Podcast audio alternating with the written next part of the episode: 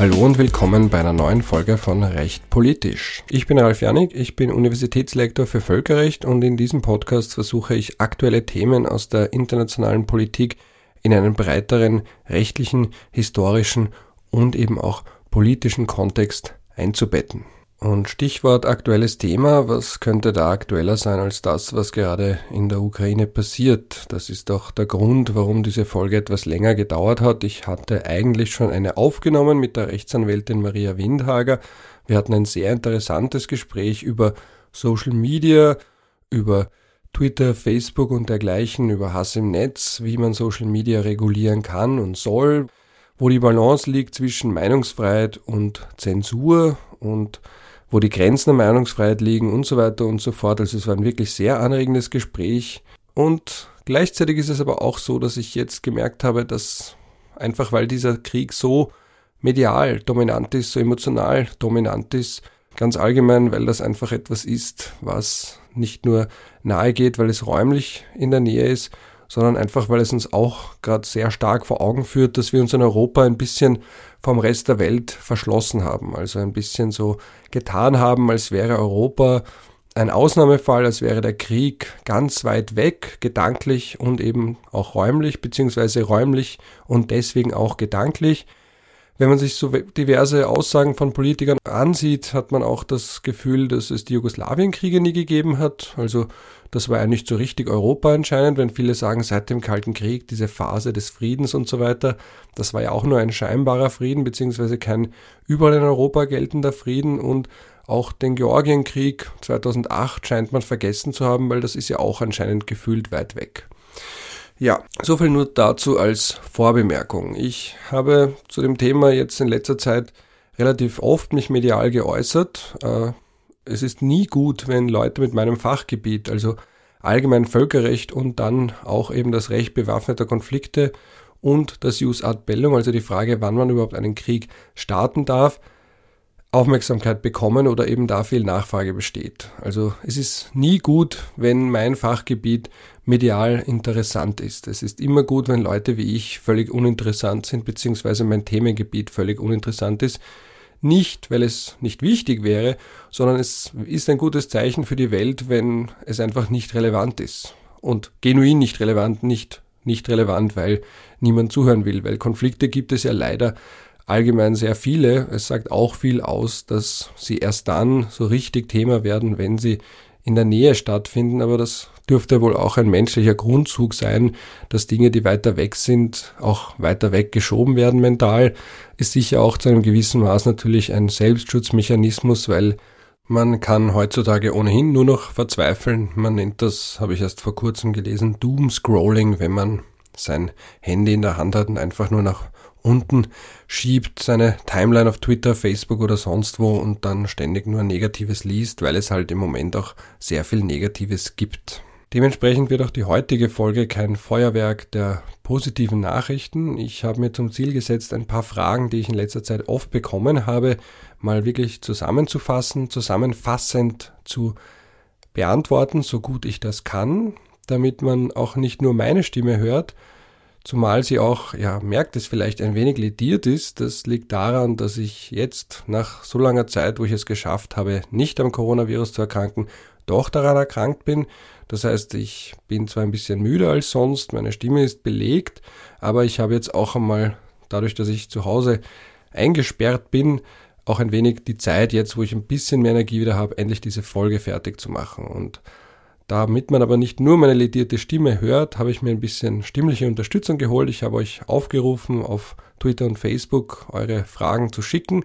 Manche sind diesem Aufruf nachgekommen und ich freue mich sehr, diese Fragen jetzt da auch entsprechend beantworten zu können. Das heißt, ich werde sie immer wieder dazwischen einspielen und danach eben entsprechend beantworten. So, jetzt habe ich auch schon genug geredet und es ist Zeit für die erste Frage, die ich jetzt hier einspielen werde. Gestellt hat sie der Georg aus Wien. Und zwar geht es darin um diese Unterscheidung zwischen Jus ad bellum und Jus in bello.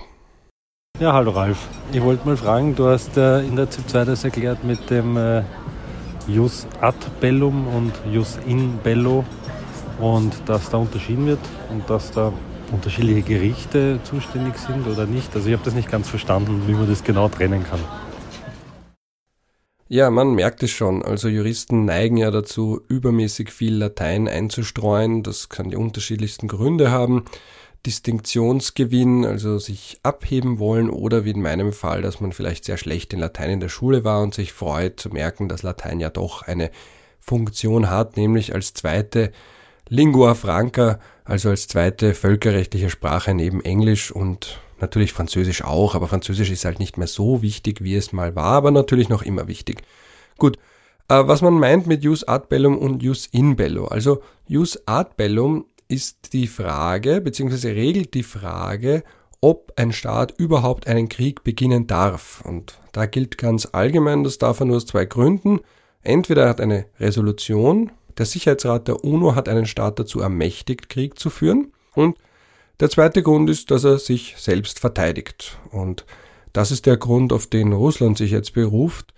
Äh, auch bei dem Verfahren vom Internationalen Gerichtshof, das die Ukraine eingeleitet hat, hat Russland einmal mehr sich auf die Selbstverteidigung versteift und die anderen Rechtsgründe, der vorgebliche, angebliche, konstruierte, das möchte ich hier betonen, Völkermord im Donbass ist hier also kein rechtliches Argument, nicht als rechtliches Argument eingeführt worden. Russland stellt sich nicht auf den Argumentationsboden, dass es ein Recht auf humanitäre Intervention gäbe, sondern sagt, das ist jetzt Selbstverteidigung. Näher konkretisiert hat Russland das aber nicht. Also es hat nicht gesagt, ob es einen bevorstehenden Angriff der Ukraine auf Russland gibt oder ob die Ukraine Russland schon angegriffen hat oder ob man jetzt die beiden selbsternannten Volksrepubliken Lugansk und Donetsk unterstützt und ihnen eben im Rahmen des Rechts auf kollektive Selbstverteidigung zur Hilfe eilt oder kommt, das hat Russland alles nicht näher präzisiert, zumindest noch nicht. Das ist aber auch insofern egal, als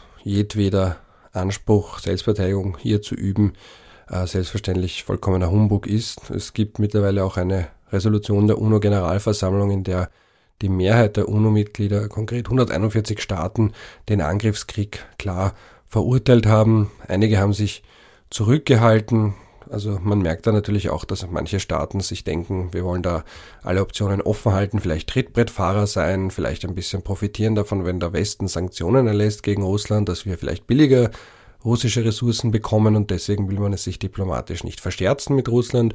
Aber zumindest haben sie nicht für Russland gestimmt, beziehungsweise gegen die Resolution gestimmt. Das haben nämlich nur fünf Staaten getan. Konkret Russland selbst, Eritrea, Belarus, Nordkorea und Syrien durch Assad, der ja auch mittlerweile eine Art Vasall geworden ist von Putin, weil er militärisch so stark von ihm abhängt. Das gleiche gilt ja auch für Lukaschenko im Übrigen in Belarus. Also mit anderen Worten Staaten, die von Russland sehr, sehr stark abhängig sind oder Staaten, wo man sich auch fragt, naja, will man mit denen im selben Club sein wie eben zum Beispiel Nordkorea oder auch Eritrea. Auch Eritrea ist eine fürchterliche Diktatur. Ja, und das ist eben das Jus ad bellum. Die Frage, darf ein Staat überhaupt erst Krieg führen? Und es ist nie gut, wenn Völkerrechtler vom Jus ad bellum zum Jus in bello switchen. Was meine ich damit? Wenn wir über das Jus ad bellum sprechen, reden wir meistens über den Krieg noch bevor er begonnen hat oder in der Anfangsphase eines Krieges oder wenn zumindest erste Kriegshandlungen vorgenommen wurden, weil man dann auch bewertet, ob diese Kriegshandlungen überhaupt erlaubt waren. Und wenn man mal viel über das Jus in bello spricht, also das Recht, das im Krieg selbst gilt, das meint man damit. Das ist ein anderes Wort für humanitäres Völkerrecht, äh, das Recht bewaffneter Konflikte, für Kriegsrecht, äh, Hagerrecht und Genferrecht. Also da gibt es ganz viele Bezeichnungen dafür, aber das ist eben das Völkerrecht, das völkerrechtliche Untergebiet, das zur Anwendung kommt, sobald entweder ein Bürgerkrieg ausgebrochen ist, also technisch ein nicht internationaler bewaffneter Konflikt, oder ein internationaler bewaffneter Konflikt, also ein Krieg zwischen zwei oder mehreren Staaten. Und das liegt ja hier vor, Russland gegen die Ukraine und deren beiden reguläre Armeen. Und was meine ich jetzt damit, dass das kein gutes Zeichen ist? Nun, je länger ein Krieg dauert, desto weniger redet man darüber, ob er überhaupt gerechtfertigt war und desto mehr redet man darüber, ob die Art der Kriegsführung erlaubt ist und ob Kriegsverbrechen begangen werden oder vielleicht noch schlimmer Verbrechen gegen die Menschlichkeit oder sogar ein Völkermord. Und wir sind jetzt in dieser Phase, wo wir darüber sprechen, ob die russischen Handlungen gegen das Kriegsrecht als solches verstoßen. Also Bombardierung von zivilen Objekten ist nicht erlaubt im Jus in Bello. Äh, Bombardierung von zivilen Gebieten nicht erlaubt, von Städten mit Streubomben nicht erlaubt, weil Streubomben nicht unterscheiden können zwischen militärischen Zielen und zivilen Zielen, weil direkt angreifen darf man nur militärische Ziele oder eben auch Kombattanten, nicht aber Zivilisten. Äh, das Bild der getöteten Familie, das auf der New York Times, auf einem New York Times Cover war. Tötung von Zivilisten, gezielte Tötung, keine Rechtfertigung dafür. Typisches Kriegsverbrechen, sehr trauriges Kriegsverbrechen, sehr trauriges Lehrbuchbeispiel. Allgemein bekommt man gerade sehr viele Lehrbuchbeispiele geliefert und das ist sehr zynisch, weil man einfach sieht, wie hier gerade in Echtzeit etwas passiert, was man eigentlich wünscht, nur aus Büchern zu kennen, weil es schon lange zurückliegt. Und zur Frage, ob es hier unterschiedliche Zuständigkeiten von unterschiedlichen Gerichten gibt, allgemein ist es so, dass die Ukraine schon mehrere Gerichte angerufen hat, sich an mehrere Gerichte gewandt hat, internationale Gerichte, mit dem Ziel natürlich einerseits Aufmerksamkeit auf diese Causa zu lenken und andererseits auch schon erste Vorabsprüche zu erwirken. Was meine ich mit Vorabspruch? Zum Beispiel, dass vorläufige Maßnahmen erlassen werden, die Russland auftragen, verbindlich auftragen, zum Beispiel mit den Kampfhandlungen aufzuhören. Das war zum Beispiel eines der Ziele, warum die Ukraine vor den Internationalen Gerichtshof gezogen ist, im Zusammenhang hier mit der Völkermordkonvention. Also konkret hat die Ukraine argumentiert, dass es anscheinend einen Rechtsstreit gibt zwischen Russland und der Ukraine zur Interpretation und Definition der Völkermordkonvention, weil Völkermord ist ja völkerrechtlich eindeutig definiert. Es gibt eine Konvention aus dem Jahr 1948. Der historische Kontext ist insofern mehr als offensichtlich. Und wenn Russland der Ukraine das vorwirft, hat die Ukraine jetzt gesagt, bitte, was habt ihr für eine Interpretation von Völkermord? Weil das ist nichts, was wir hier begehen, wenn ihr uns das vorwerft. Und das ist auch dann der Punkt gewesen, wo im Zuge dieses Verfahrens Russland dann argumentiert hat, dass sie ohnehin nicht auf Grundlage der Völkermordkonvention einschreiten in der Ukraine, sondern eben auf Grundlage vom Selbstverteidigungsrecht. Wobei, wohlgemerkt, das möchte ich noch einmal betonen, auch keine Anzeichen bestehen, dass die Ukraine Russland angegriffen hätte zuerst oder einen derartigen Angriff geplant hätte. Man muss kein Militärexperte zu sein, um zu wissen, dass es nicht sonderlich intelligent ist, die Ukraine, äh, Russland anzugreifen. Die Ukraine anzugreifen auch nicht, also der freudsche Versprecher ist mir jetzt gar nicht so unangenehm, weil man ja merkt, dass die Ukraine sich auch so gut verteidigt, wie es nur geht und es zumindest nicht so kampflos abläuft oder eben so leicht abläuft, wie Russland sich das vielleicht erwartet hat. So einfach ist das ja ohnehin nicht zu sagen, was Russland sich konkret erwartet hat. Der Kreml beziehungsweise auch Moskau und Putin und sein Führerzirkel sind ja so eine Art Enigma, wo alle kollektiv etwas hineininterpretieren und jeder weiß ganz genau, ob er ein Gambler ist oder ob er verrückt ist und was er tun will und so weiter. Also ein bisschen dieses Phänomen, dass man von außen versucht, Führer, autokratische Führer zu rationalisieren und irgendwie zu verstehen, was sie denken. Ich bezweifle, dass das möglich ist, beziehungsweise glaube ich, dass das nur in sehr eingeschränktem Maß möglich ist, weil wir eben alle nicht seit 20 Jahren das größte Land der Welt regieren. Ja. Gut. Und Nochmal kurz zu diesen Gerichten möchte ich nochmal zusammenfassen. Also es gibt schon unterschiedliche Zuständigkeiten. Also der Internationale Strafgerichtshof, der verwirrenderweise auch in Den Haag ist, das liegt einfach daran, dass Den Haag die Friedensstadt ist. Das ist auch die Stadt, wo die beiden Haager Friedenskonferenzen 1899 und 1907 stattgefunden haben. Das ist die Stadt, wo schon der Internationale Gerichtshof ist, wo auch der ständige Internationale Schiedshof ist und eben auch der Internationale Strafgerichtshof. Es war dort auch der Internationale Strafgerichtshof für das ehemalige Jugoslawien, um es noch verwirrender zu machen. Den Haag ist einfach so eine Art Gerichtsstadt, eine internationale. Und der Internationale Strafgerichtshof ist zuständig für individuelle Kriegsverbrecher oder eben auch Individuen, die sich Verbrechen gegen die Menschlichkeit zu Schulden haben kommen lassen oder eben auch Völkermord. Er kann auch zuständig sein für Verbrechen, die sich auf ukrainischem Boden ereignet haben, weil die Ukraine zwar nicht Mitglied ist des Statuts vom Internationalen Strafgerichtshof, aber eine Erklärung abgegeben hat für die Zuständigkeit des Internationalen Strafgerichtshofs. Und deswegen kann er Kriegsverbrecher auf ihrem eigenen Gebiet auch Russen verfolgen, aber natürlich auch ukrainische Kriegsverbrecher und hier Verfahren einleiten. Der Internationale Strafgerichtshof hat auch einen Straftatbestand der Aggression, also eben des Angriffskrieges. Der kommt hier aber nicht zum Tragen, eben weil dazu müssten sowohl die Ukraine als auch Russland beide Vertragsstaaten des Internationalen Strafgerichtshofs, beziehungsweise genau genommen seines Statuts sein. Ja. Und dann gibt es noch den Internationalen Gerichtshof, der kann für theoretisch alles zuständig sein, für alle Fragen des Völkerrechts, aber eben für Staaten und nicht für Individuen. Dort könnte auch das Jus ad bellum mit hineinkommen, aber eben nur, wenn er auch entsprechend zuständig ist, also wenn die beiden Vertragsparteien des Statuts, weil Vertragsparteien sind alle Staaten der UNO, also eben auch die Ukraine und Russland, aber wenn die sich auch eigens unterworfen haben, also entweder in einem Vertrag oder für einen konkreten Streitfall, und das ist hier offensichtlich nicht der Fall. Also es ist im Moment nicht davon auszugehen, dass es hier einen Rechtsstreit gibt, den die Ukraine und Russland friedlich vor dem Internationalen Gerichtshof beilegen, indem sie ihn den Richtern vorlegen und sagen, bitte urteilt jetzt, wer von uns hat rechtlich die besseren Argumente, wer hat allgemein Recht. Aber eben der kann für alle Fragen des Völkerrechts zuständig sein, aber eben nur zwischen Staaten. Das dabei auch zu bedenken. Es gibt eine Simpsons-Folge, wo Krusty der Clown vom Internationalen Gerichtshof ist.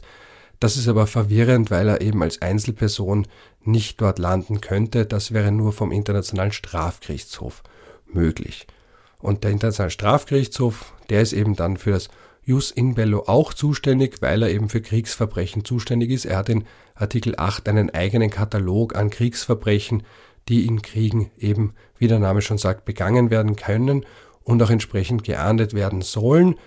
Neben dem Internationalen Strafgerichtshof könnten auch theoretisch andere internationale Strafgerichtshöfe eingerichtet werden. Das nennt man dann Ad-Hoc-Strafgerichtshof, also eben das, was genau getan wurde für Jugoslawien und auch für Ruanda. Aber das hat man natürlich getan, weil es noch keinen ständigen internationalen Strafgerichtshof gegeben hat und auch, weil man nicht selbst eingreifen wollte. Da hat man gesagt, naja, machen wir wenigstens ein Gericht, damit die jetzigen Verbrecher irgendwann vor Gericht kommen und wir wollen zwar nicht selbst militärisch dort das Leben unserer Soldaten aufs Spiel setzen, aber wir sagen zumindest, dass wir die Verbrecher nicht einfach so davonkommen lassen und wir spielen auf Zeit, dass sie früher oder später dann doch dort landen. Und jetzt gibt's auch schon so ein paar, in der Wissenschaft zumindest ein paar Vorstöße zu sagen, na vielleicht braucht man für Russlands Ukraine-Krieg auch ein eigenes Gericht, ein Sondergericht, aber solange die Machtverhältnisse sowohl geopolitisch als auch innenpolitisch in Russland so aussehen, wie sie aussehen, sind das bloße theoretische, akademische Gedankenkonstrukte ohne jedwede weltpolitische Auswirkungen. Und dann kommen noch in Frage als mögliche Gerichte, vor denen Kriegsverbrecher landen und von denen Kriegsverbrecher verurteilt werden könnten, die nationalstaatlichen Gerichte, also die Gerichte in Ländern wie Deutschland, Österreich, Frankreich, dem Vereinigten Königreich, den USA, wo auch immer. Wie das aber geht, das ist jetzt Gegenstand der nächsten Frage. Da gibt es zwei Möglichkeiten. Die eine ist natürlich die, dass Staaten ihre eigenen, unter Anführungsstrichen, Kriegsverbrecher verurteilen sollen. Also wenn eigene Soldaten oder auch eigene Kämpfer im Ausland Kriegsverbrechen begehen, dann ist natürlich die Zuständigkeit von ihren jeweiligen Gerichten und auch ihren jeweiligen Staatsanwaltschaften gegeben. Also wenn jetzt Österreich einen Krieg führt gegen irgendein anderes Land und dabei einzelne österreichischen Soldaten Kriegsverbrechen begehen, dann werden sie, sollten sie zumindest, von der Staatsanwaltschaft angeklagt werden und, wenn bewiesen ist, dass sie Kriegsverbrechen begangen haben, auch verurteilt werden. Und dann gibt es aber auch noch die Möglichkeit, weil da muss man jetzt schon bedenken, es ist im Moment nicht sehr realistisch, dass die russischen Gerichte alle Kriegsverbrecher verurteilen, beziehungsweise dass es überhaupt zu Verfahren kommt, zu fairen und unabhängigen Verfahren gegen potenzielle oder tatsächliche russische Kriegsverbrecher in Russland. Dann gibt es noch eine zweite Möglichkeit, und zwar, dass theoretisch auch österreichische, deutsche oder andere Gerichte in Europa oder in den USA oder in Kanada oder in jedem anderen Land zuständig sein könnten für Kriegsverbrecher, die jetzt gerade in der Ukraine sind, beziehungsweise eben die in der Ukraine ihre Taten begangen haben. Und wie das möglich ist, das ist jetzt Gegenstand der nächsten Frage, die mir zugeschickt worden ist und die ich jetzt hier einspiele. Hallo Herr Janik, mein Name ist Sonja Lauterbach und ich bin als Laie über den Begriff Weltrechtsprinzip gestolpert und wäre gespannt auf eine fachliche Einordnung, falls es noch im Podcast Platz hat. Dankeschön. Das ist eine sehr gute und sehr wichtige Frage, die natürlich Platz hat in der heutigen Podcast-Episode. Äh, Weltrechtsprinzip bedeutet, dass ein Staat, beziehungsweise genau genommen seine Staatsanwaltschaften, seine Gerichte auch zuständig sein können für Taten, die im Ausland stattgefunden haben und die keinen unmittelbaren Konnex zum jeweiligen Staat haben. Also eben genau wie hier Kriegsverbrechen, die auf ukrainischem Boden stattfinden und die weder Österreicher unmittelbar betreffen, also weil keine Österreicher zu den Opfern gehören, noch von Österreichern begangen wurden. Das heißt, die zwei Grundsätze der strafrechtlichen Zuständigkeit greifen hier nicht, weil üblicherweise sagt man natürlich, österreichisches Strafrecht beispielsweise oder eben auch deutsches Strafrecht gilt für Taten, die in Österreich oder eben Deutschland begangen werden. Das nennt man das Territorialitätsprinzip und da ist es auch egal, welche Staatsangehörigkeit die Täter haben. Das ist Teil der Souveränität eines Staates. Der sagt, wenn man hier eine Körperverletzung begeht, einen Mord, eine Vergewaltigung oder welche Straftat auch immer, dann sind natürlich die Gerichte aus Österreich oder eben aus Deutschland zuständig und die entsprechenden Staatsanwaltschaften. Und dann gibt es noch das Personalitätsprinzip. Das kann auch greifen und das besagt, dass wenn entweder der Täter Österreicher ist oder eben Deutscher, dann sind seine Staatsanwaltschaften oder eben seine Gerichte, also die Gerichte von seinem jeweiligen Heimatstaat zuständig. Oder eben wenn das Opfer Österreicher oder eben auch Deutscher ist. Dann kann wiederum auch, das nennt man das passive Personalitätsprinzip, eben die Zuständigkeit von Gerichten des Opfers greifen. Und man kann sich das anhand von einem plastischen Beispiel vorstellen, wenn jetzt zum Beispiel zwei Österreicher in Lignano, ich habe das jetzt bewusst ausgesprochen, also die haben in Lignano eine Schlägerei, dass man dann sagt, okay, da sollen jetzt nicht die italienischen Gerichte zuständig sein, das wäre ja auch für alle ein bisschen mühsam, wegen der Sprache beispielsweise oder eben die beiden Involvierten in der Schlägerei, die müssen dann auch noch extra nach Italien fahren, um sich vor einem Gericht zu verantworten. Das ist für alle ein bisschen anstrengend. Die finden dann vielleicht dort auch nicht so leicht einen Anwalt, weil sie sich nicht auskennen und so weiter und so fort. Dass man dann sagt, naja, wenn sowohl Opfer als auch Täter oder eben alle Involvierten in der Schlägerei Österreicher sind, na, dann macht man das doch vor österreichischen Gerichten. Oder ein anderes Beispiel, wenn jetzt zwei Deutsche in Mallorca sich gegenseitig die Schädel einschlagen, weil sie zu viel erwischt haben. Ich habe erst heute gelesen, dass anscheinend manche Bars und Lokale und was es da nicht alles gibt in Mallorca so eine Art Kodex jetzt verabschiedet haben, was Trinken und Benehmen angeht. Sehr interessant. Egal, um da jetzt nicht zu lange auszuführen, aber dass man dann auch sagt, da sollen noch deutsche Gerichte darüber entscheiden und die deutsche Staatsanwaltschaft tätig werden, anstatt dass die jetzt da ständig vor ein Bezirksgericht oder was auch immer, wer auch immer jetzt zuständig ist in Mallorca dort oder zuständig wäre, dass die dann extra dorthin fliegen und das Verfahren dort geführt wird. Das nennt man eben das Personalitätsprinzip. Aber man sieht in beiden diesen Fällen gibt es einen Konnex zum jeweiligen Land. Also entweder weil es sich begeben hat auf dessen Staatsgebiet oder weil die Staatsangehörigen entweder Opfer oder Täter äh, die Staatsbürgerschaft haben von einem Land. Und beim Weltrechtsprinzip, wie der Name schon sagt, ist das alles egal. Da sagt ein Staat, er ist zuständig, weil die Straftat so schwerwiegend ist, dass es völlig irrelevant ist, welche Staatsbürgerschaft der Täter hat wo er dieses Verbrechen begangen hat und welche Staatsbürgerschaft die Opfer haben. Das heißt, bei schwerwiegenden Straftaten, Völkermord, Verbrechen gegen die Menschlichkeit, Kriegsverbrechen, um jetzt hier konkret das auf die Ukraine zu beziehen, da sagt man, dass ein Staat sagen kann, wir werden Kriegsverbrecher, wenn sie sich auf unser Gebiet begeben, entsprechend festnehmen und das Verfahren bei uns führen. Das heißt, wenn jetzt theoretisch ein Russe, der in der Ukraine ein Kriegsverbrechen begangen hat oder mehrere nach Österreich zum Skifahren kommt, dann kann er theoretisch hier festgenommen und verurteilt werden. Damit das aber passiert, müssen die Beweise und Ermittlungen schon im Vorfeld geführt werden, weil sonst wird das alles zu lange dauern und der Mann oder theoretisch auch die Frau ist dann schon wieder weg, wenn er irgendwie mitbekommt, dass da eine Anklage oder eben ein Ermittlungsverfahren gegen ihn eingeleitet wird. Deswegen hat er zum Beispiel in Deutschland die Staatsanwaltschaft schon begonnen, Verfahren einzuleiten, um entsprechend gerüstet zu sein, falls irgendwann einmal potenzielle Kriegsverbrecher, Menschen, denen man Kriegsverbrechen äh, nahelegt, beziehungsweise sie, von, sie verdächtigt in dem Kontext, wenn die nach Deutschland kommen. Insofern wäre es jetzt auch sehr entscheidend, dass in Österreich schon entsprechende Vorbereitungen getroffen werden, damit niemand dann zum Skiurlaub kommen kann und bis wir irgendwas mitbekommen, bis das medial zu einem Skandal wird, der Betroffene dann auch wieder seelenruhig ausreisen kann. Das ist ja auch diplomatisch manchmal auch so ein Mittel, dass man da rauskommt und sagt, ah ja, ja, na, leider, der ist so schnell dann wieder weg gewesen, wir haben es eh versucht oder wir hätten eh gern, aber ma, jetzt sind uns da die Hände gebunden gewesen, unsere Behörden waren nicht schnell genug. Also da muss man auch ein Umdenken fordern bei den Staatsanwaltschaften, aber natürlich auch bei der Politik, zu sagen, dass man dieses Weltrechtsprinzip, das eben bei so schwerwiegenden Straftaten greift, auch entsprechend lebt und nicht erst damit beginnt, vielleicht Ermittlungen einzuleiten, wenn vielleicht man irgendwie mitbekommen hat, dass jemand hier ist, sondern schon im Vorfeld versucht, soweit es natürlich geht, entsprechende Vorkehrungen zu treffen, dass wenn jemand wirklich hierher kommen möchte, dass man ihn dann auch wirklich festnehmen kann und ein Verfahren beginnen kann.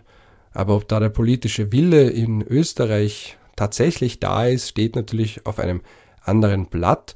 Möglich wäre es aber, wie gesagt, weil wir haben Kriegsverbrechen, wir haben Völkermord, wir haben auch Folter, wir haben auch Verbrechen gegen die Menschlichkeit entsprechend in unser Strafgesetzbuch aufgenommen und es gibt auch in Paragraph 64 einen entsprechenden Zuständigkeitsparagraphen, der hier auch greifen würde. Wir sind aber nicht so weit wie jetzt zum Beispiel Deutschland. Hier gibt es mit dem Völkerstrafgesetzbuch ein eigenes Gesetzbuch, das hier die Zuständigkeit begründet und ganz klar kodifiziert, also sehr klar gehalten ist. Und in Deutschland gibt es auch, wie ich vorhin schon gesagt habe, anscheinend mehr politischen Willen und auch mehr Bewusstsein in den Strafbehörden, hier entsprechende Vorkehrungen zu treffen, schon im Vorfeld, falls irgendwann einmal jemand nach Deutschland kommt, der verdächtig ist, Kriegsverbrechen, Völkermordverbrechen in die Menschlichkeit begangen zu haben. Das erklärt oder beantwortet hoffentlich die Frage nach dem Weltrechtsprinzip, das heute wichtiger ist denn je,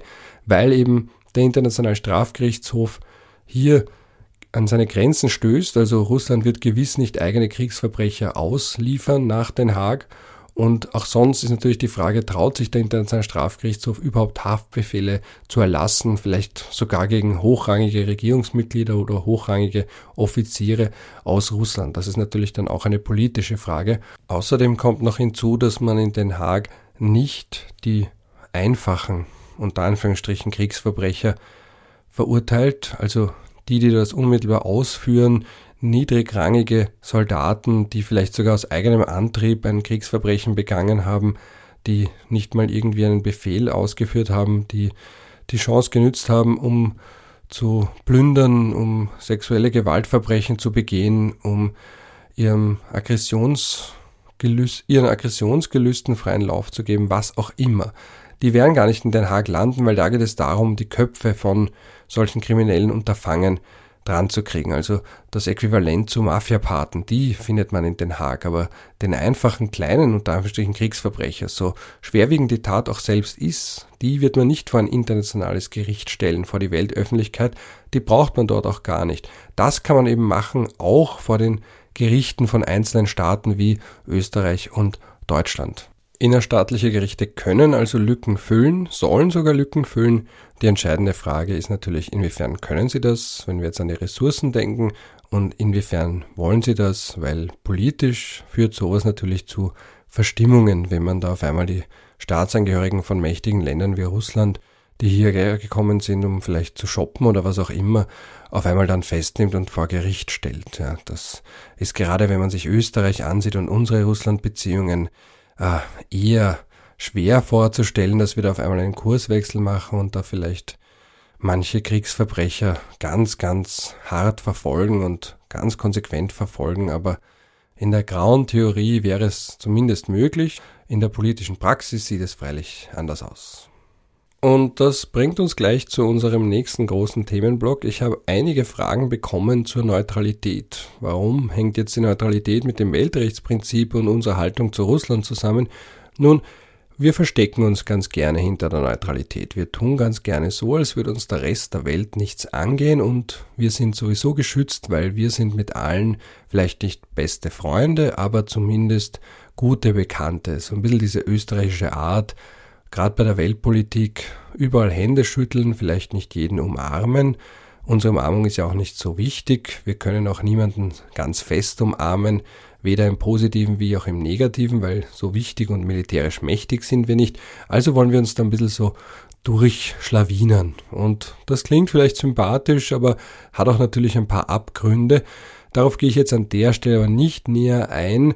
Abgründe meine ich nur, ach, gehen wir kurz darauf ein, wenn man jetzt zum Beispiel sieht, wie Herr Putin bei der Wirtschaftskammer empfangen wurde und wie selbst damals auf Kritik, also vom Volker Blas, von den Grünen beispielsweise, weil da wusste man ja schon, dass der Putin nicht gerade ein äh, braver Finger ist. Und da hat der Leitl, also der Wirtschaftskammerpräsident, ganz scharf zurückgewiesen, diese Kritik und gesagt, das ist immer noch ein Präsident und den haben wir hier empfangen und so weiter und so fort. Also diese österreichische Art, ich weiß nicht, vielleicht ist sie nicht nur österreichisch, sondern allgemein eine menschliche, aber wenn man Österreicher ist, kriegt man es natürlich umso besser mit, wenn es im eigenen Land weiter verbreitet ist. Dieses nach oben buckeln und nach unten treten, das merkt man gerade oder hat man gerade bei Herrn Putin gemerkt. Dieses da ist man auf einmal ganz ruhig und andächtig und freut sich, dass man überhaupt beehrt wird und das sind dann so Themen wie Menschenrechtsverletzungen in Russland selbst, der Tschetschenienkrieg 99, die damalige Zerstörung von Grosny beispielsweise, äh, die Annexion der Krim, völkerrechtlich jetzt auch nicht ganz ohne, der Georgienkrieg, die Ermordung von Dissidenten, die Verfolgung von Herrn Nawalny und der Umgang mit Herrn Nawalny, der Umgang mit der freien Presse allgemein und so weiter, das ist dann alles nicht so wichtig, da denkt man uns auch dann gern,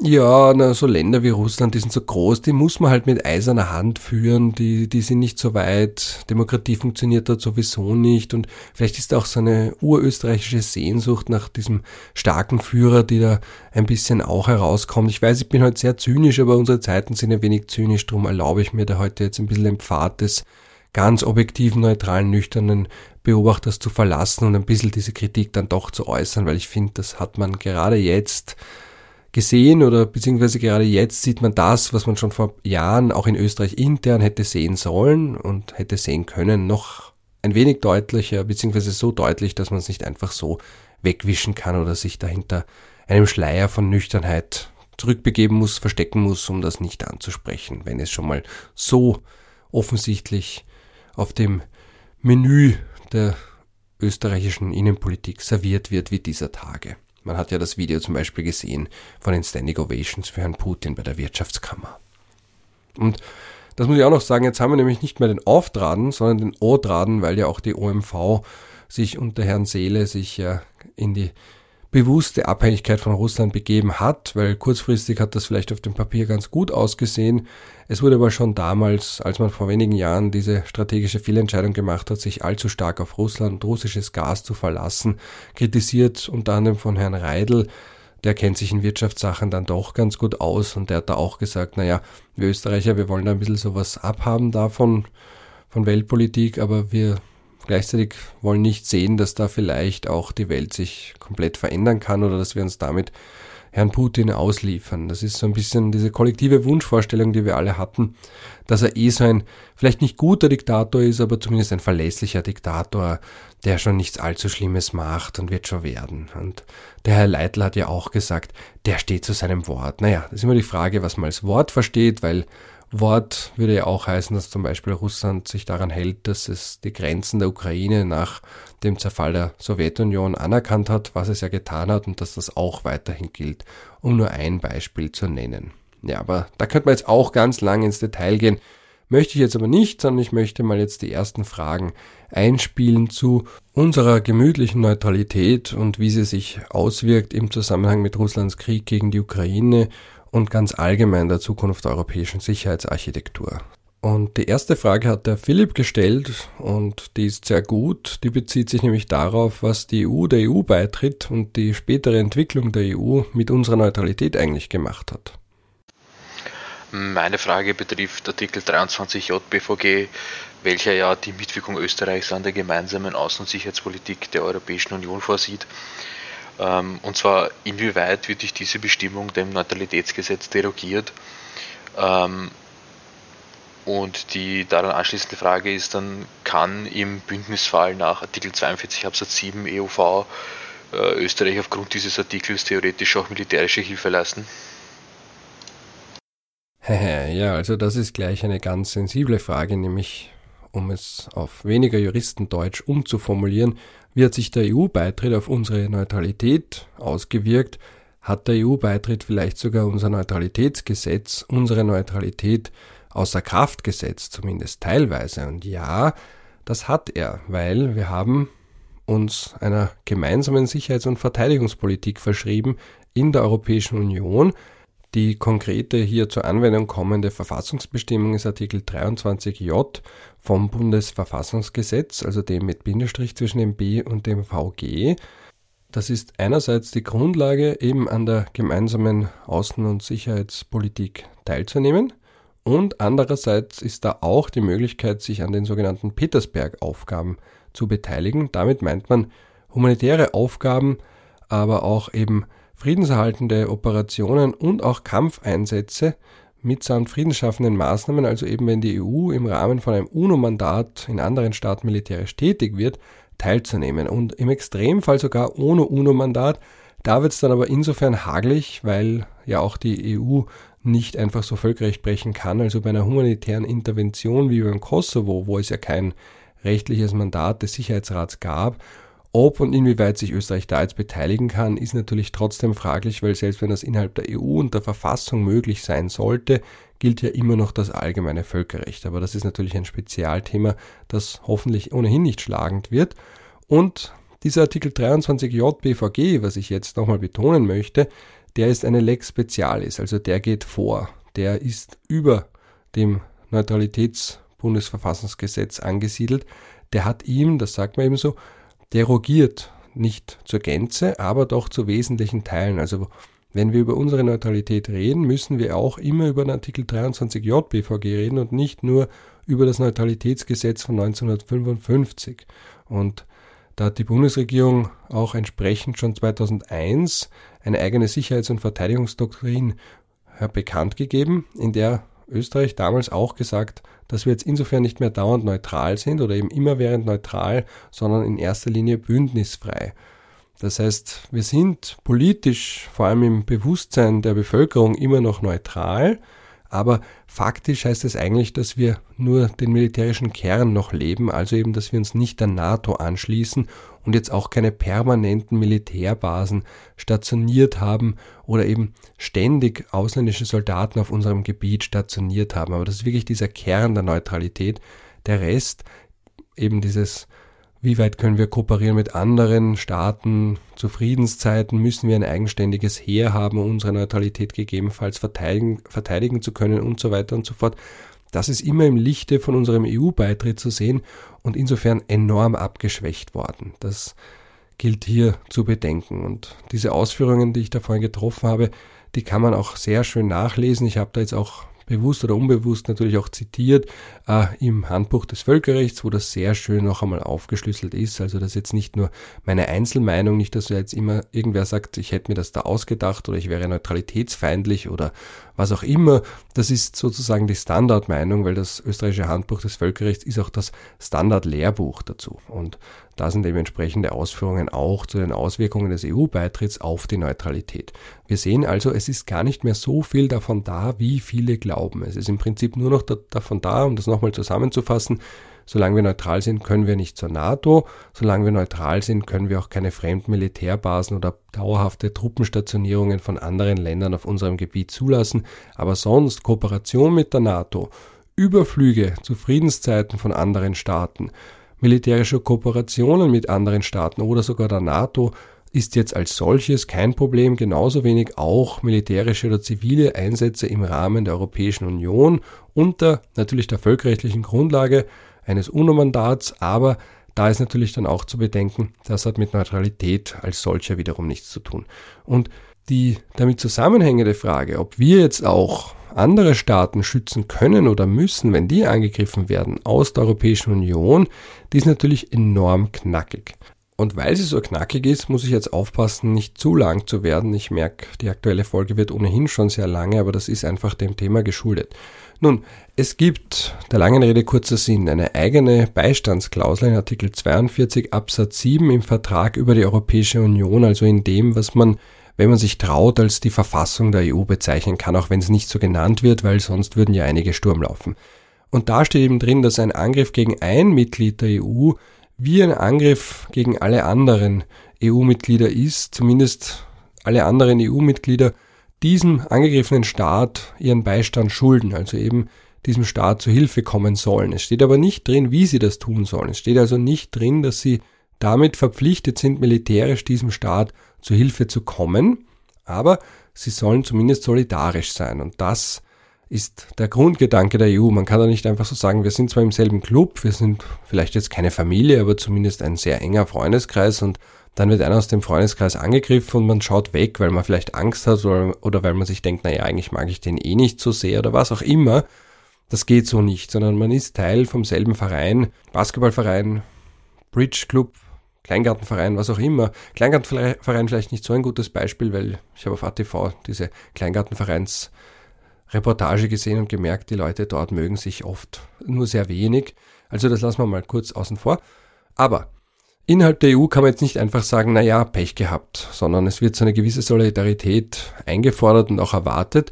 Wie die aussieht, ist natürlich was anderes. Und es gibt bei dieser Beistandsklausel innerhalb der EU nämlich auch noch einen eigenen Passus, der sagt, die eigenen Verteidigungspolitiken der Länder sind davon nicht berührt. Und da meint man einerseits für Deutschland zum Beispiel den Parlamentsvorbehalt, also dass da das Parlament den Einsatz von Waffengewalt, von militärischen Mitteln billigen muss. Und andererseits meint man damit natürlich auch, dass Länder wie Schweden, Irland und auch Österreich neutral bzw. bündnisfrei sind und sich da vielleicht im Einzelfall heraushalten könnten.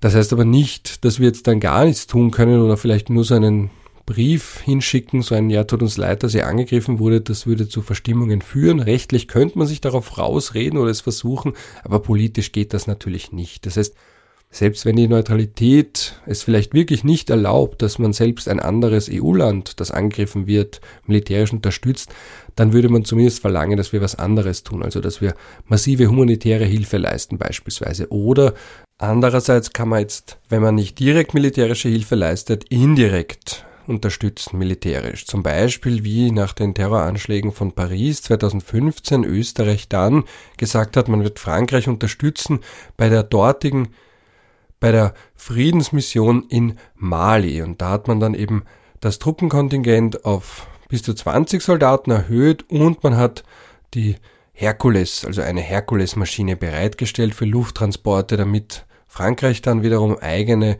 Transportflugzeuge oder eben andere militärische Ressourcen einsetzen oder umleiten kann, dass sie nicht mehr in Mali tätig sind, sondern eben in Syrien und gegen den IS kämpfen. Österreich hat aber selbst nicht militärisch gegen den IS gekämpft. Das wäre damals auch eine spannende neutralitätsrechtliche Debatte gewesen. Sie ist so ein wenig angeklungen. Damals gab es die Aussage vom damaligen noch Außenminister Sebastian Kurz, es gäbe keine Neutralität gegen Terrorismus.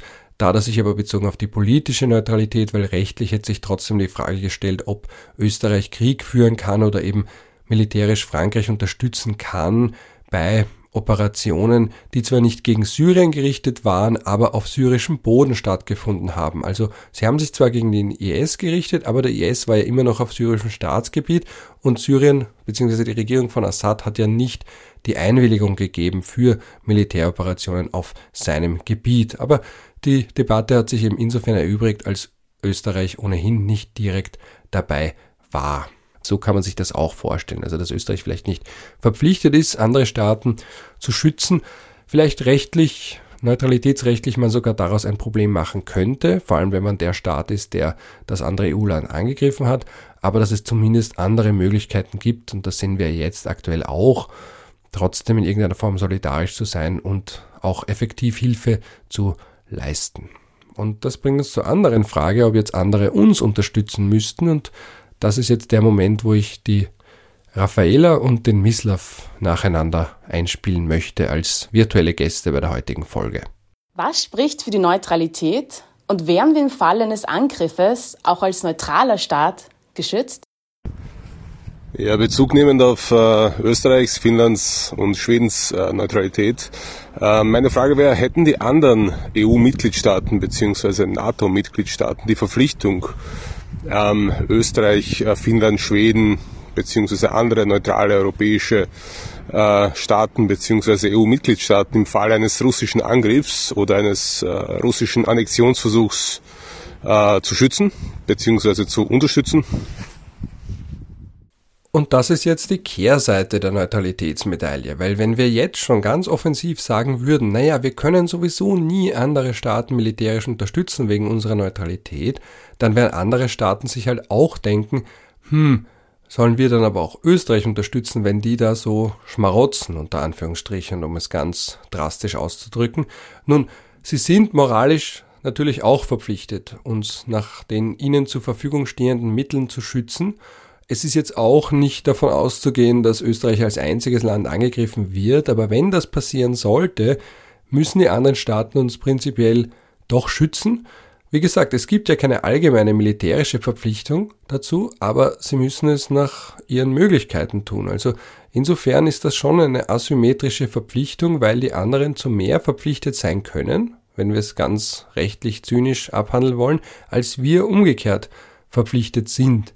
Deswegen ist es eben so wichtig zu betonen, dass selbst wenn wir militärisch das vielleicht nicht können, wir haben ja auch gar nicht so die Kapazitäten, wie man weiß, dass wir sagen, wir tun trotzdem alles in unserer Macht Stehende auf anderen Ebenen, um Unterstützung zu leisten. Aber ja, es ist ein nicht ganz ausgewogenes Sicherheitsverhältnis. Wir sind sicherheitspolitischer Trittbrettfahrer oder Schmarotzer. Also wir haben im Endeffekt ein wenig mehr davon, militärisch gesehen, als andere von uns haben.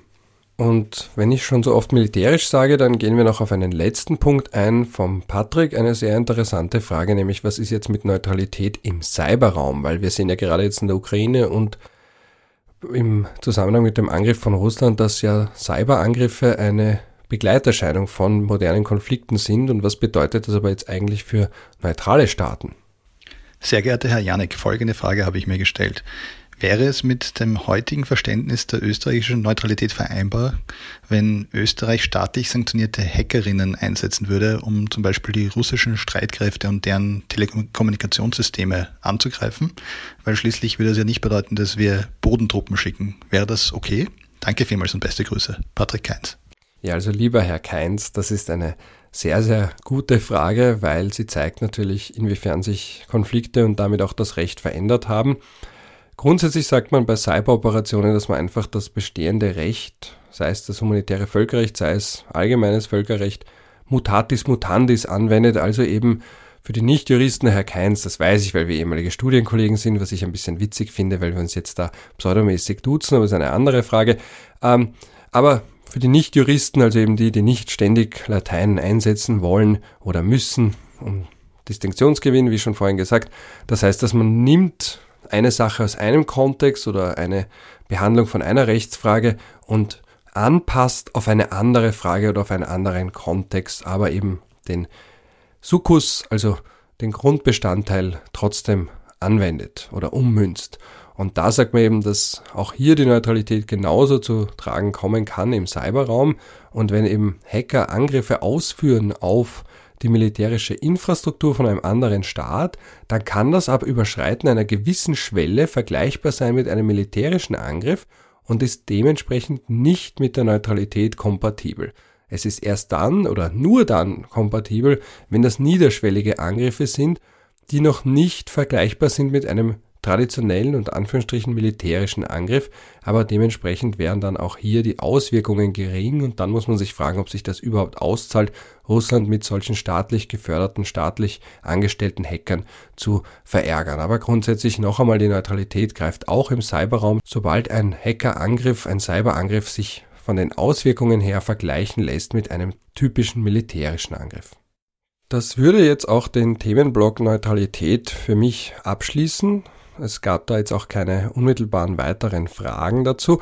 Und wir kommen jetzt zu größeren Fragen des Völkerrechts und der Welt- und Staatengemeinschaft, vor allem im Zusammenhang mit der UNO und dem Vetorecht Russlands bzw. der Sonderstellung Russlands. Da möchte ich jetzt als erste Frage einspielen, die vom David, der sich eben gefragt hat, naja, was machen wir mit diesem Veto bzw. allgemein der UNO? Gibt es jetzt eine Reform, ja oder nein? Hallo Yannick, ähm, ich habe eine Frage zum Aufbau der Vereinten Nationen. Momentan ist es doch so, dass nur der Sicherheitsrat der Vereinten Nationen bindende Resolutionen beschließen kann. Und da ja sowohl die Russische Föderation als auch sein Partner, die Volksrepublik China, ja ein Vetorecht haben, ist doch davon auszugehen, dass eine harte Resolution gegen Russland wahrscheinlich niemals zustande kommen würde. Oder sehe ich das falsch? Aber ich habe eine Frage, wie gesagt, zum Aufbau. Und mich würde äh, interessieren, gibt es ernstzunehmende Diskussionen, also in der Wissenschaft, aber vielleicht auch, auch zwischen Staaten, ähm, die UN grundlegend zu reformieren, also sprich das Vetorecht abzuschaffen und wenn es solche Diskussionen gibt, würde mich einfach interessieren, wie diese Änderungen aussehen würden und ob Sie ganz persönlich meinen, dass eine Reform realistisch ist. Ich danke. Ja, also Diskussionen gibt's immer, die gibt's auch schon sehr lange, vor allem weil man ja sieht, dass einerseits das Vetorecht dazu führt, dass es niemals Resolutionen geben wird, also verbindliche Beschlüsse geben wird gegen ein ständiges Mitglied des UNO-Sicherheitsrats, also weder gegen Russland noch gegen China, noch gegen Frankreich, das Vereinigte Königreich und die USA. Und diese Spezialposition war der Preis, den man gezahlt hat, als die UNO geschaffen wurde, um die mächtigen Staaten bzw. die Siegerstaaten aus dem Zweiten Weltkrieg überhaupt erst dazu zu bringen, der UNO beizutreten. Man muss sich ja immer noch vor Augen führen, dass das auch in den USA ein strittiges Thema ist und gerade in den USA auch viele Politiker immer wieder sagen, ja, warum sind wir da überhaupt dabei und warum zahlen wir so viel und die schränken unsere Souveränität ein, das ist irgend so eine fremde Bürokratenorganisation und da sind so böse Staaten dabei und was auch immer. Und man muss ja auch nochmal, noch einmal bedenken, dass ja die USA auch nicht beim Völkerbund, also der Vorgängerorganisation der UNO dabei waren, eben auch aufgrund von Souveränitätserwägungen, weil eben damals es nicht dem Woodrow Wilson, dem damaligen Präsidenten, der hinter dem Völkerbund gestanden ist, der ihn eigentlich maßgeblich geprägt hat, der einen entscheidenden Anteil daran hatte, dass der Völkerbund überhaupt geschaffen wurde, der hat es dann nicht geschafft, den Kongress davon zu überzeugen, beizutreten und den braucht man nun mal, wenn die USA irgendwo Vertragspartei von einer internationalen Organisation werden sollen. Und dieser Preis war hoch, aber er war eben notwendig und es zeigt aber heute, dass einerseits das Vetorecht natürlich im Wege stehen kann, weil die Generalversammlung kann keine verbindlichen Resolutionen beschließen und damit auch keine verbindlichen Sanktionen. Das kann, wie gesagt, nur der UNO-Sicherheitsrat und wie Sie ja auch extra und korrekterweise betont haben. Und andererseits sich Länder zum Beispiel aus Afrika fragen, warum sie keinen ständigen Sitz im UNO-Sicherheitsrat haben. Oder auch andere mächtige Länder, Indien zum Beispiel, die auch sagen können, Moment, wir sind auch verdammt viele, warum haben wir keinen ständigen Sitz im UNO-Sicherheitsrat? Und da werden Begehrlichkeiten geweckt und es ist schon so, dass die aktuelle geopolitische Machtverteilung, aber eben auch die Bevölkerungsgrößen nicht wiedergespiegelt sind bei der Anzahl der ständigen Mitglieder. Da gibt es schon ewig lang Diskussionen deswegen. Sie haben nur zu keinem Ergebnis geführt. Also es gibt die Möglichkeit zu sagen, es gibt einen rotierenden Sitz, der immer einem afrikanischen Land zusteht. Dann haben manche gesagt, warum hat Deutschland keinen Sitz? Warum kann das nicht mit Frankreich rotieren? Frankreich wiederum übt sein Stimmrecht im Sicherheitsrat schon so aus, dass damit auch die Interessen der Europäischen Union gewahrt werden. Dann könnte es natürlich auch sein, dass Tokio sagt, hey, Moment, was ist mit uns? Was ist mit Japan? Auch wenn wir damals im Zweiten Weltkrieg noch ein Feinstaat waren, diese Klausel gibt es übrigens noch immer in der UNO-Charta, sie ist nur mittlerweile natürlich obsolet geworden. Wir sind jetzt eine Wirtschaftsmacht, warum sind wir nicht vertreten? Also jeder Staat ist sehr kreativ darin, Argumente zu finden, warum er repräsentiert sein sollte. Brasilien könnte sich zu Wort melden und sagen, was ist mit den lateinamerikanischen Staaten? Mexiko könnte sagen, okay, dann wollen wir aber auch einen rotierenden Sitz für die lateinamerikanischen Staaten und so weiter und so fort. Äh, es ist nur nichts rausgekommen, weil einerseits das natürlich bedeuten würde, dass die bestehenden Vetomächte ein wenig Macht abgeben, weil Macht teilen heißt immer auch Macht abgeben. Also teilen heißt auch teilen im Sinne von etwas weggeben, abtrennen. Und weil es andererseits keine Einigkeit darüber gibt, wie man jetzt genau den neuen Sicherheitsrat bestellen würde, beziehungsweise welche neuen permanenten Mitglieder es gäbe. Also weil es da keinen Ausgleich gibt und wie so oft, wenn man keinen Konsens für was Neues hat, dann bleibt nur der Dissens über das Alte, aber keine komplette Änderung des Alten. Man sieht nur aktuell, dass die Ukraine-Krise auch die UNO vor die Frage stellt, inwiefern sie ihre Daseinsberechtigung noch rechtfertigen kann.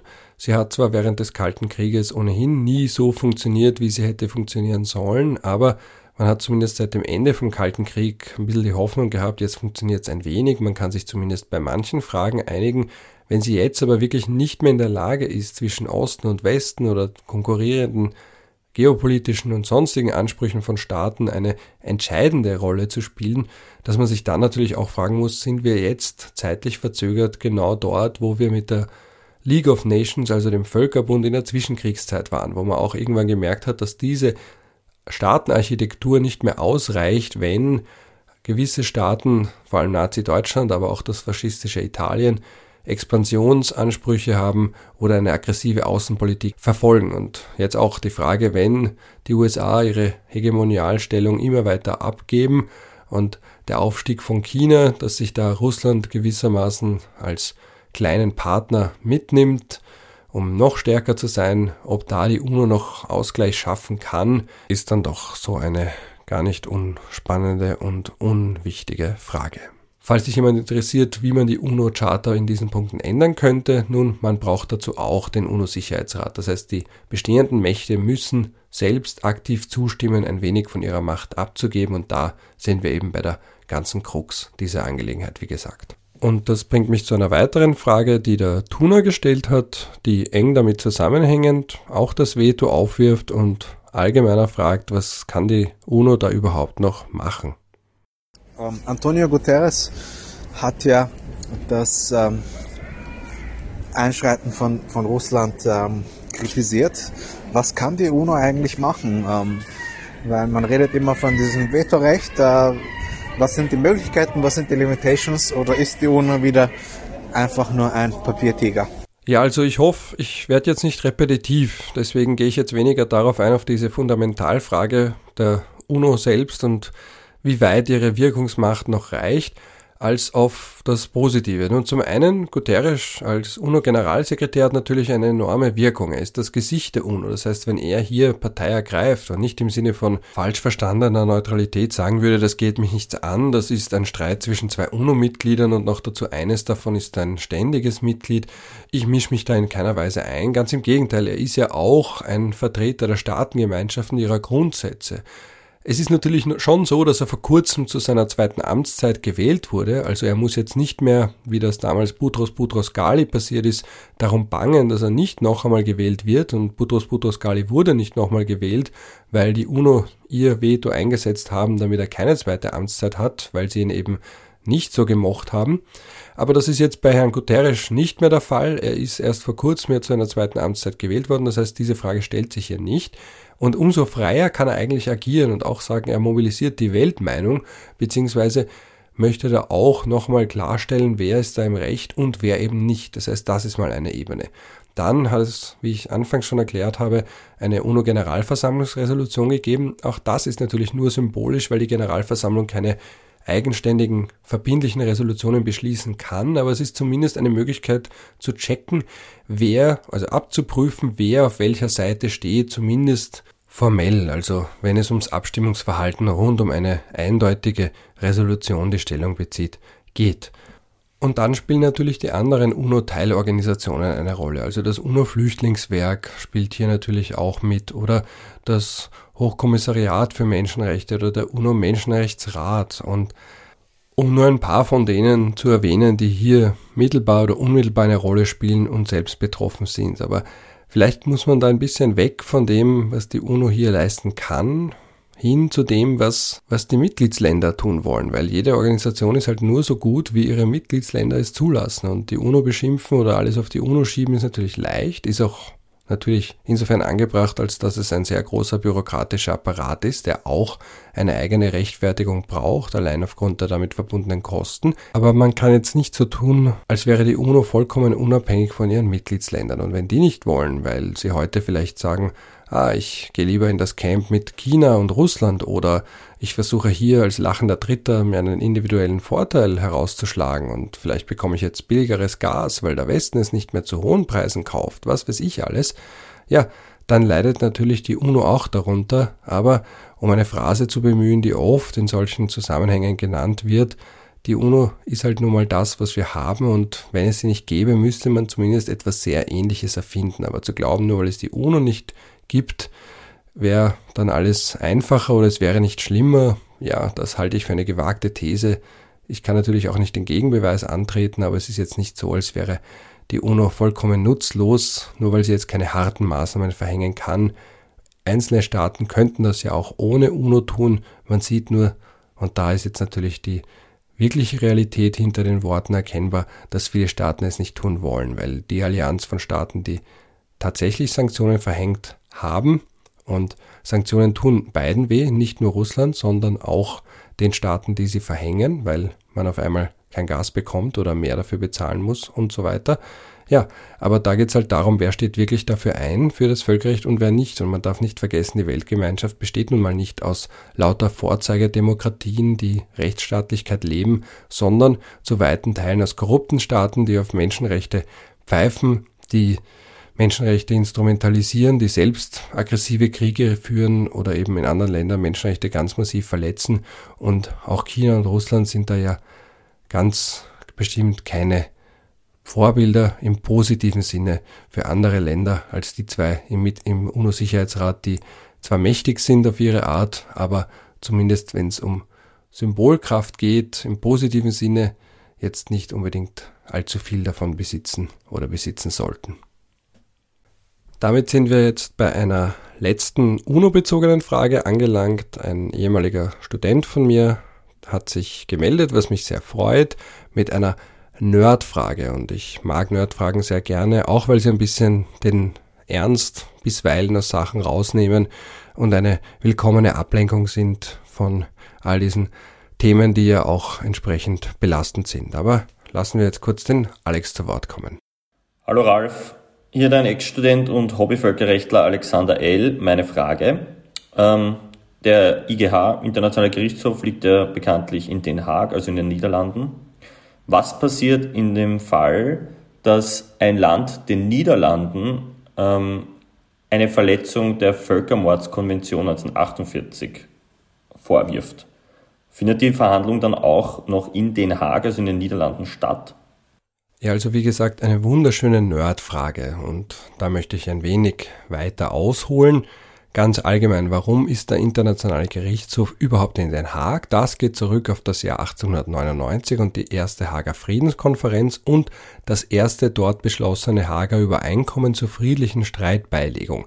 Das hat jetzt noch nicht einen ständigen internationalen Gerichtshof geschaffen, aber eben einen ständigen internationalen Schiedshof, also den Permanent Court of Arbitration. Der ist aber weder ein Gericht noch ständig, sondern eher eine Art Sekretariat, das hilft dabei, ein eigenes Schiedsgericht einzurichten. Und da ist dann auch in diesem ersten Hager Übereinkommen drin gestanden, in Artikel 25, dass so ein Schiedsgericht üblicherweise in Den Haag sein soll, aber ausnahmsweise wenn es notwendig ist, auch irgendwo mit Zustimmung der Parteien woanders sitzen kann. Aber man hat damals gewissermaßen Den Haag etabliert als eine Art Friedensstadt.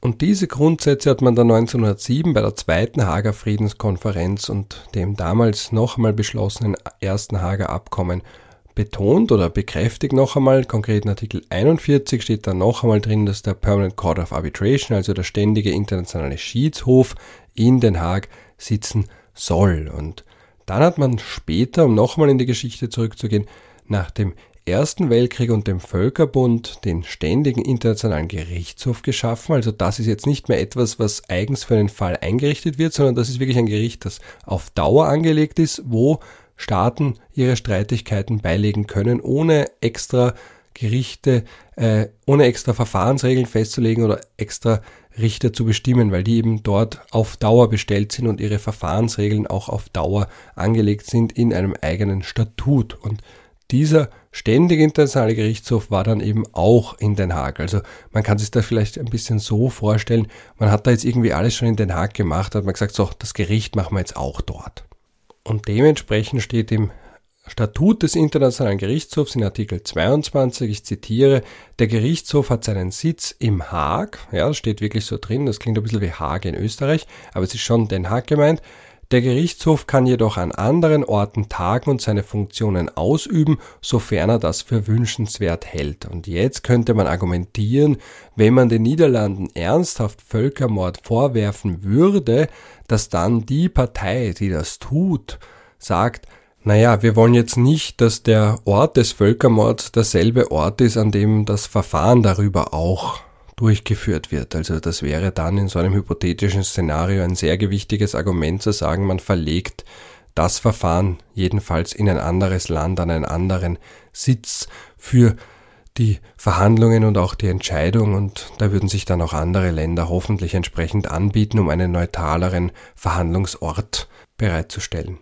In der Praxis war das noch nie notwendig. Es ist noch nie dazu gekommen, dass man Verfahren außerhalb von Den Haag geführt hat. Das Einzige, was in die Nähe kommt, ist, dass man beim Gabčíkovo-Naučmaroš-Fall zwischen der Slowakei und Ungarn die Richter eine Art Vorortbesuch gemacht hat. Also man hat sich das Staudamm-Projekt wirklich dort angesehen, aber das heißt nicht, dass man das Verfahren woanders geführt hat und dementsprechend hat auch nicht dieser Artikel 22 dann eine Rolle gespielt, sondern andere Artikel, konkret 44 bis 48 des Statuts vom Internationalen Gerichtshofs, um eben die Möglichkeit zu geben, sich auch vor Ort ein entsprechendes Bild zu machen. Das ist aber auch das einzige Mal gewesen, dass das getan wurde. Üblicherweise werden die Beweise von den Staaten selbst beigelegt und es ist nicht notwendig, dass die Richter auch jetzt in das betroffene Land oder in die betroffenen Länder fahren, um sich die Lage wirklich selbst vor Ort anzusehen. Möglich wäre es aber, wie man anhand dieses Beispiels sieht. Und damit wäre jetzt auch fürs erste der große Themenkomplex UNO abgeschlossen und wir kommen noch zu einer anderen sehr, sehr wesentlichen Frage, die die Judith gestellt hat, nämlich die Behandlung von Menschen, die jetzt aus der Ukraine geflüchtet sind, vertrieben wurden, wie wir das rechtlich jetzt handhaben, weil, wenn man Asyl traditionell denkt im Sinne der Genfer Flüchtlingskonvention, sind ja nur individuelle Verfolgungsgründe ausschlaggebend und die Menschen werden ja oft vielleicht nicht individuell verfolgt, sondern fliehen vor Krieg und Zerstörung. Und dafür hat man ja eigentlich ein eigenes Rechtsinstrument geschaffen für Massenvertreibungen. Es gibt eine eigene Richtlinie auf EU-Ebene und darauf bezieht sich jetzt die Frage von der Judith. Hallo Ralf, meine Frage an dich lautet, wie wird jetzt die Temporary Protection Directive, also die Massenzustromrichtlinie, in nationalem Recht umgesetzt werden? So, und weil ich erstens schon so viel geredet habe und zweitens das Thema so wichtig ist und drittens ich jemanden kenne, der sich da wesentlich besser auskennt als ich, nämlich den Herrn Dr. Rehani vom Boltzmann Institut für Menschenrechte, beantworte diese Frage jetzt nicht mehr ich, sondern eben der Adel Naim und mit seinen Worten kommen wir jetzt eben zum krönenden und wichtigen Abschluss der heutigen Folge zu Russlands Krieg gegen die Ukraine und den damit einhergehenden völkerrechtlichen, menschenrechtlichen, kriegsrechtlichen und flüchtlingsrechtlichen Fragen. Also der Rat der Europäischen Union, das ist ja das Kollektiv der Regierungen der Mitgliedstaaten der Union, hat am 4. März äh, einstimmig beschlossen, dass es derzeit einen sogenannten Massenzustrom von Vertriebenen in die Union gibt, die infolge des bewaffneten Konflikts in der Ukraine das Land verlassen mussten. Und mit diesem Beschluss hat der Rat zum ersten Mal in der Geschichte die Anwendung einer Richtlinie aus 2001 über den vorübergehenden Schutz von Vertriebenen initiiert. Diese Richtlinie wurde damals ähm, in Folge oder unter dem Eindruck der, der Vertreibungen von Massen von Flüchtlingen in Europa äh, durch die bewaffneten Konflikte in Ex-Jugoslawien, im Besonderen äh, Bosnien und Kosovo, etabliert. Und das Ziel war damals, dass eben eine rasche, unkomplizierte Aufnahme ermöglicht wird und dass, dass auch der Druck von den nationalen Asylsystemen genommen wird, dass aber gleichzeitig auch gewisse Menschenrechtsstandards ähm, sichergestellt werden, dass es vereinfachte Verfahren gibt und dass es zur Lastenteilung kommt der Ratsbeschluss aktuell zur Ukraine, der umfasst vier Kategorien von, von Personengruppen, die von der Richtlinie begünstigt werden sollen.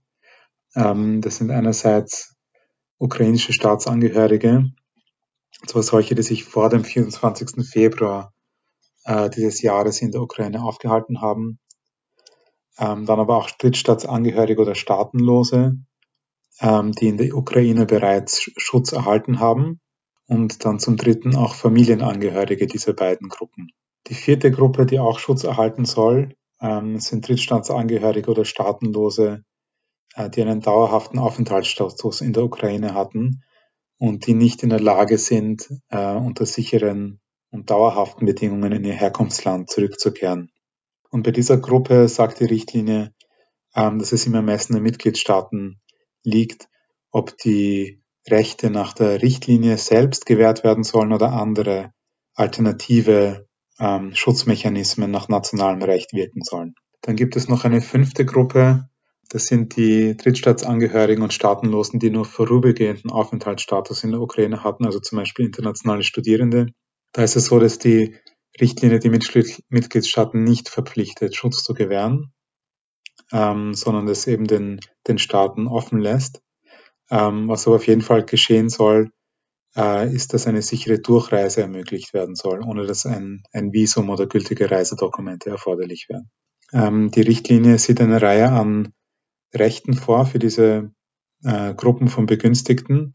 Zum einen äh, ist es der Zugang zum Arbeitsmarkt, äh, für Kinder auch das Recht auf Schulbesuch, ähm, wobei jeweils die Personen dem, den äh, Staatsangehörigen des jeweiligen Mitgliedstaats gleichgestellt sein sollen. Äh, es soll auch Zugang zu angemessener, äh, zu einer angemessenen Wohnung oder alternativ die Mittel zur Beschaffung einer solchen aber auch öffentliche Unterstützung in Höhe eines Existenzminimums Minimums gewährleistet werden. Medizinische Notversorgung soll gewährleistet werden, grundlegende Behandlung von Krankheiten, angemessene Versorgung von Personen mit besonderen Bedürfnissen, wie zum Beispiel unbegleitete Minderjährige, Opfer von Folter, von Vergewaltigung oder anderen Formen schwerer Gewalt. Ähm, ein Aufenthaltsrecht soll gewährt werden, also ein äh, Aufenthaltstitel zunächst für ein Jahr der dann um bis zu drei Jahre verlängert werden kann. Ähm, was wichtig ist, die, die Personen, die diesen Schutz nach der Richtlinie erhalten, denen steht es offen, einen Asylantrag zu stellen, also sozusagen die Schiene zu wechseln und, äh, und zu versuchen, einen Flüchtlingsstatus oder subsidiären Schutzstatus zu bekommen, was ähm, teilweise mit noch, noch mehr Rechten einhergehen würde, wenn sie diesen, diesen Schutz erhalten. Ähm, ukrainische Staatsangehörige können ja visumfrei in die EU einreisen und sich auch äh, innerhalb der EU so äh, visumfrei bewegen. Äh, demnach können sie sich auch den Staat aussuchen, indem sie die, Richte, die Rechte nach der Richtlinie in Anspruch nehmen. Gleichzeitig ist es aber auch so, dass die Richtlinie vorsieht, dass die Mitgliedstaaten entscheiden können, wie viele Flüchtlinge sie aufnehmen wollen. Hier ist also eine, eine doppelte Freiwilligkeit sozusagen vorgesehen und man wird sehen in der Praxis, wie, ähm, wie gut das dann tatsächlich funktionieren wird.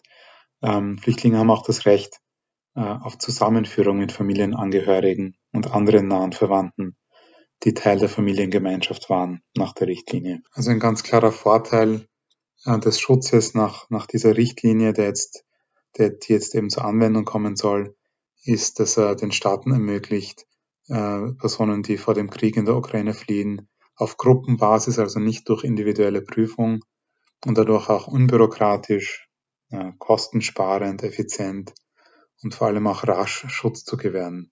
Ähm, also aus Sicht eines Staates entlastet also ein solcher kollektiver Schutz die, äh, die Asylsysteme, die Asylverwaltung ähm, von der Registrierung von, von Anträgen bis zur Bearbeitung der Fälle ähm, etc. Und aus der Sicht von Einzelnen natürlich erspart ersparte langwierige, zermürbende Verfahren mit unsicherem Ausgang, mit prekärem Aufenthaltsstatus und zum Beispiel auch ohne Zugang zu wesentlichen Rechten wie, wie dem Recht auf Arbeit, das ja Asylsuchende nicht, ähm, nicht umfassend haben. Was die Umsetzung in Österreich betrifft, ist es so, dass wir erwarten, dass es zu einer Verordnung kommt. Ähm, Paragraph 62 Asylgesetz sieht vor, dass genau in solchen Situationen von, von massenhafter Vertreibung per Verordnung Aufenthaltsrechte gewährt werden können. Es ist zwar davon auszugehen, dass weitgehend die Punkte aus der Verordnung beziehungsweise dem Beschluss der, des Rats der Europäischen Union übernommen werden. Äh, ein paar kritische Detailfragen sind allerdings noch offen. Beispielsweise, ähm, inwieweit die, ähm, die österreichische Regierung von dem Ermessensspielraum Gebrauch macht, den begünstigten Kreis, der ähm, hier sozusagen weit zu verstehen und auch beispielsweise Drittstaatsangehörige oder Staatenlose von der Richtlinie umfasst zu sehen, ähm, die nur vorübergehenden Aufenthaltsstatus in der Ukraine hatten, also beispielsweise eben ähm, internationale Studierende. Es ist auch noch nicht geklärt, wie die Zuständigkeit unter den verschiedenen Behörden in Österreich geregelt sein soll, welchen Aufenthaltstitel die Personen äh, die unter der Richtlinie fallen, genau erhalten sollen, wie die Grundversorgung, die Krankenversicherung geregelt sein wird. Also da sind einige Fragen noch offen, da wird es, da wird es abzuwarten sein, was die Regierung beschließt. Kurze Aktualisierung von meiner Seite. Es ist dann auch später nach dem Zeitpunkt der Aufnahme vom Adel Naim die Verordnung kundgemacht worden bzw. publik geworden. Kurze Aktualisierung von meiner Seite, weil nach der Aufnahme vom Adel Naim erst bekannt geworden ist, welche Verordnungsart die Regierung gewählt hat und man hat dann auch relativ wenig überraschend die Menschen, die in Menschen, die in der Ukraine einen temporären Aufenthaltsstatus hatten, also eben zum Beispiel Studierende aus dem Ausland, aus afrikanischen Ländern in der Ukraine oder ukrainische Gastarbeiter, Saisonarbeiter sozusagen ausgenommen. Das heißt, die sind nicht begünstigt. Die müssen dann auch schauen, dass sie wieder in ihre Heimat zurückreisen. Man sagt, das ist ohnehin nur eine kleine Gruppe, die da betroffen ist. Andere sagen, ja, das ist dann erst recht ein Argument, dass die auch Schutz genießen sollen. Die Regierung hat ja einmal mehr die Sorge geäußert vor einem möglichen Pull-Effekt und vor unbeabsichtigten Neben- und Folgewirkungen, also dass Menschen dann auch versuchen könnten, irgendwie zu argumentieren, sie wären ja auch in der Ukraine gewesen und dann haben sie aber ihre Dokumente verloren oder eben nicht mitnehmen können und eigentlich sind sie von ganz woanders nach Österreich gelangt. Also das ist der Grund, warum Österreich hier die härtere Variante der Umsetzung dieser Masseneinwanderungsrichtlinie gewählt hat. So viel nur ganz kurz als Update. Ja, und mir bleibt jetzt nur noch mich zu bedanken. Einerseits für das Einsenden der Fragen und andererseits noch einmal beim Adel Naim dass er sich die Zeit genommen hat, so eine ausführliche, detaillierte und eben gute Antwort zu geben auf eine Frage, die uns jetzt und auch in nächster Zeit noch weiter beschäftigen wird, weil es ist nicht davon auszugehen, dass diese Sachen sich in Luft auflösen. Ganz im Gegenteil, wir werden uns jetzt mit den Langzeitfolgen von diesem Krieg auseinandersetzen müssen und eben nicht nur auf der kriegsrechtlichen, völkerstrafrechtlichen und menschenrechtlichen Ebene, sondern darüber hinaus auch auf der EU-Ebene wenn sich Fragen stellen wie Verteilung von Flüchtlingen, wie geht man mit Flüchtlingen um, wie geht man mit Menschen um, die in der Ukraine einen Aufenthaltsstatus hatten, aber keine ukrainischen Staatsbürger sind und so weiter und so fort. Das heißt, es ist sicher nicht die letzte Podcast-Folge zum riesigen Themenkomplex Ukraine. Leider, aber ich halte es für sehr wichtig und für essentiell, diesen Podcast auch zu nützen, um ein wenig mehr Zeit dafür aufzuwenden, das aufzudröseln und ein wenig verstehe ich das auch als eine Möglichkeit, da ein bisschen äh, Bildungspodcast zu betreiben, weil dafür gibt es diesen Podcast für Menschen, die sich die Zeit nehmen wollen, ein wenig tiefer einzutauchen und ein wenig hinter Schlagzeilen zu blicken. Und in diesem Sinne bleibt mir jetzt nur noch am Ende die Bitte klingt so hart oder so komisch, aber zumindest die Bekräftigung, dass ich mich freue, wenn dieser Podcast Unterstützung erhält. Er wird jetzt nicht irgendwie durch Regierungsinserate oder sowas gefördert und es steckt schon ein bisschen Arbeit drin und es sind auch ein paar Kosten damit äh, verbunden. Also ich freue mich sehr über Unterstützung über PayPal. Der Link ist sowohl auf meiner Website als auch auf der jeweiligen Podcast-Plattform hoffentlich zumindest zu finden. Wenn nicht, sagt mir das bitte, dann werde ich versuchen, das zu korrigieren. Ja, bleiben jetzt nur noch meine üblichen Schlussworte. Je nachdem, zu welcher Tages- und Nachtzeit ihr hier reingehört habt, wünsche ich euch einen schönen Start in den Tag, so schön es in Zeiten wie diesen eben sein kann.